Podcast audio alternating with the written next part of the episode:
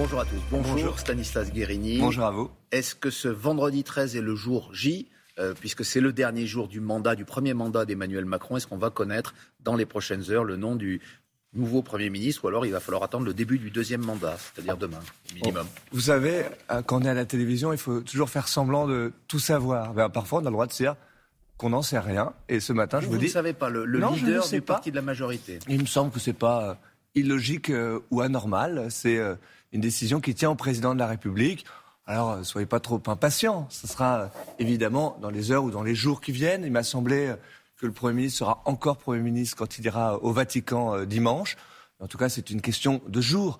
Moi, au-delà de cette question de calendrier, ce qui me semble important de dire, puisque ce sont effectivement les derniers jours de Jean Castex à Matignon, c'est qu'il a été un grand Premier ministre. Il était venu, au fond, gérer le déconfinement. Il a fait bien plus que ça.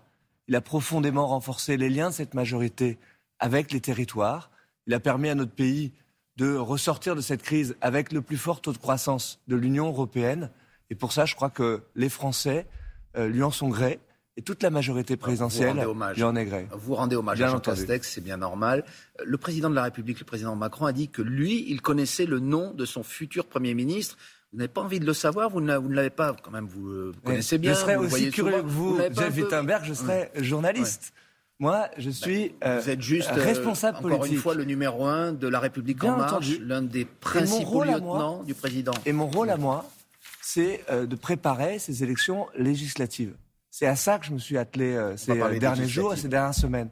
Parce que notre responsabilité collective, c'est de donner une majorité au président de la République. Ça, c'est mon rôle. Est-ce que vous souhaitez qu'une femme accède à Matignon, comme plusieurs ministres l'ont exprimé? Bien sûr, vous aussi vous Bien sûr, ça serait évidemment, évidemment, je crois, le bon moment. Donc ce sera une femme. Mais j'en sais rien. Voilà, j'ai le droit de vous le dire avec franchise.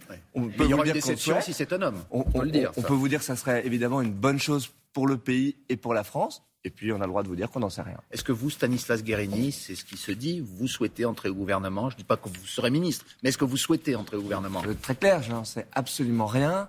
C'est le président de la République. Vous ne savez pas si vous le souhaitez qui non, décidera pas si vous avec le serez. son futur euh, Premier ministre. Et moi, j'ai toujours été très clair. Je suis en mission je l'ai été pour la réussite du premier quinquennat, je l'ai été pour la réélection du président de la République. Et nous avons réussi à le faire. Parfois, quand on écoute les commentaires des uns et des autres, on a l'impression qu'il aurait perdu. Alors rappelons-le, c'est lui qui a gagné cette élection. Et après, moi, je suis là quand on fait de la politique pour essayer d'améliorer la vie des gens. si on vous appelle, vous Alors, pas non. Moi, je, dis les choses extrêmement clairement. Euh, quand vous posez la question à quelqu'un qui fait de la politique, qui a envie d'améliorer la vie des gens, euh, s'il a envie, au fond, d'avoir une fonction exécutive et qui vous répond non, bah, souvent il vous fait de la langue de bois ou alors il faut qu'il change de fonction. Et pourtant, M. Guérini, le président aurait essuyé quelques refus pour ce poste de Matignon. On a cité des noms, la socialiste Valérie Rabault, euh, la, la, chef d'entreprise Véronique Bédag. Pourquoi c'est si dur pour le président de trouver l'oiseau rare, si j'ose dire? Est-ce que, pour reprendre la formule de Jean-Luc Mélenchon, pardon, est-ce qu'il a du mal à trouver, dit Jean-Luc Mélenchon, le prédécesseur de Jean-Luc Mélenchon. C'est ce qu'il bah, dit. Hein. Jean-Luc Mélenchon qui dit élisez-moi à une élection où il ne se présente pas euh, lui-même. Donc il n'est pas un paradoxe près, euh, Jean-Luc Mélenchon. Mais vous voyez, ça c'est exactement le fruit, je crois, euh, des commentaires, des supputations politiques. Je ne crois pas en réalité que la proposition ait été faite à ces différentes personnalités. On est dans une situation, il faut bien en être conscient, qui est inédite, au moins depuis 1965, où c'est la même majorité qui euh, va poursuivre l'exercice du pouvoir. Et le chef de l'État, Emmanuel Macron, a dit avec beaucoup de justesse qu'il faut que ce quinquennat, ça soit un nouveau mandat, avec un nouveau le programme. Et donc, il a bien raison, il a bien raison de prendre le temps. Et vous voyez, je vois dans les conversations que j'ai avec euh, vos confrères beaucoup d'impatience, l'envie de savoir. Je ne crois pas que ce soit ça la préoccupation première de nos concitoyens. La préoccupation première de nos concitoyens, c'est de savoir si on va pouvoir répondre au fond aux urgences qui ont été manifestées dans cette élection. Ça, ce sont les enjeux des élections législatives.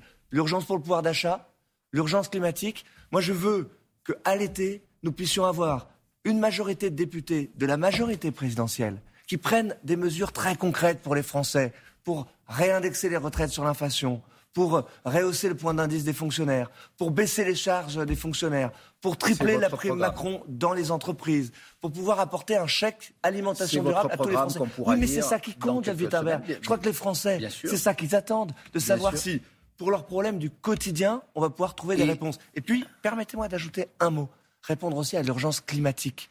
Parce que c'est ça aussi l'autre grand message de cette élection.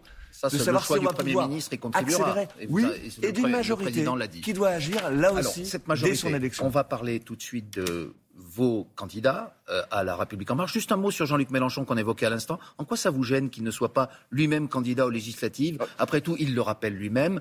Euh, six premiers ministres sous la Ve République n'ont pas été euh, députés. C'est le cas d'ailleurs de l'actuel Jean Castex. Pourquoi chez lui ce serait un handicap? Je me contentais de noter le paradoxe qui consiste à dire élisez-moi Premier ministre, c'est-à-dire de rassembler des candidats derrière lui euh, en proposant aux Français de l'élire à une condition, à une élection pardon, à laquelle il n'est pas candidat. Mais encore une fois, c'est simplement paradoxal et je pense que les Français euh, pourront juger. Alors justement, on va parler de votre campagne. On va regarder une photo. Euh, si elle apparaît, on, voit l'équipe dirigeante de La République en marche qui va devenir bientôt Renaissance et dans un groupe qui s'appelle Ensemble. Et regardez, on parle d'une femme à, Matignon et là, on a si je ne m'abuse, plutôt des hommes, euh, Édouard Philippe, Richard Ferrand, François Bayrou, vous-même. Si vous ne vous trompez pas. Voilà, mais pourquoi cette direction aussi masculine à la tête de, à la tête de votre entité euh, qui conduit les s'avère que les personnalités euh, dont votre serviteur qui sont à l'écran sont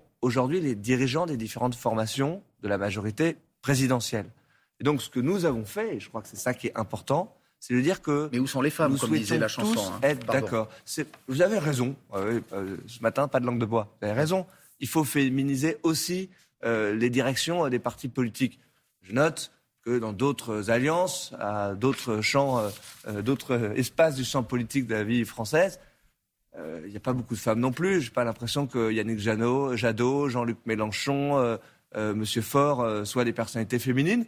C'est regrettable on doit tous faire ces efforts-là pour féminiser tous les postes de la République française. Il y a 577 circonscriptions, 548 ont été pourvues de candidats, certaines ne le sont pas. Pour quelles raisons j'ai une question précise euh, pour un député sortant, Damien Abad, qui était le président du groupe Les Républicains à l'Assemblée, le président sortant.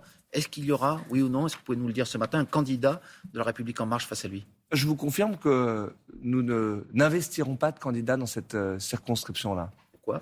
Moi, ce que j'ai euh, noté, c'est que Damien Abad, à un moment où euh, son parti politique, les Républicains, faisait une nouvelle fois le choix de ne pas faire le choix entre l'extrême droite et Emmanuel Macron, dans un nini qui est une forme de naufrage idéologique et politique pour son parti, lui s'en est mis en retrait de façon extrêmement claire. Alors, ça ne veut pas dire qu'il est d'accord avec tout le programme. Il vous ça ne veut pas dire qu'il est d'accord avec tout le programme porté par le président de la République. Sinon, il nous aurait rejoint, il serait investi par la majorité présidentielle. Mais c'est tout comme si, vous, si vous ne présentez pas de candidat face à lui. Je crois que ça rend tout à fait explicable le fait de ne pas mettre de candidat face à Damien Abad.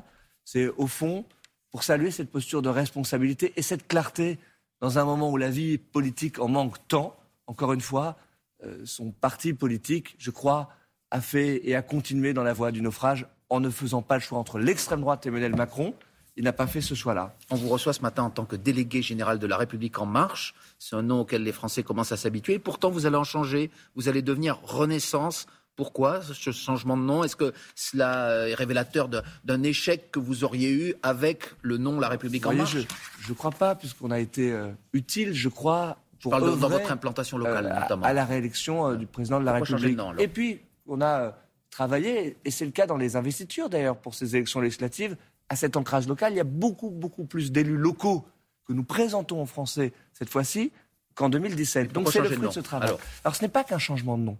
Nous voulons créer un parti politique nouveau qui rassemblera les partis politiques de la majorité, je pense à la République en marche, mais aussi nous voulons en faire la proposition à nos partenaires, je pense euh, à Agir, je pense à Territoire de Progrès, nous voulons leur proposer de créer ensemble le parti du président de la République qui travaillera de concert avec les autres partenaires de la majorité, avec le Modem, avec Horizon.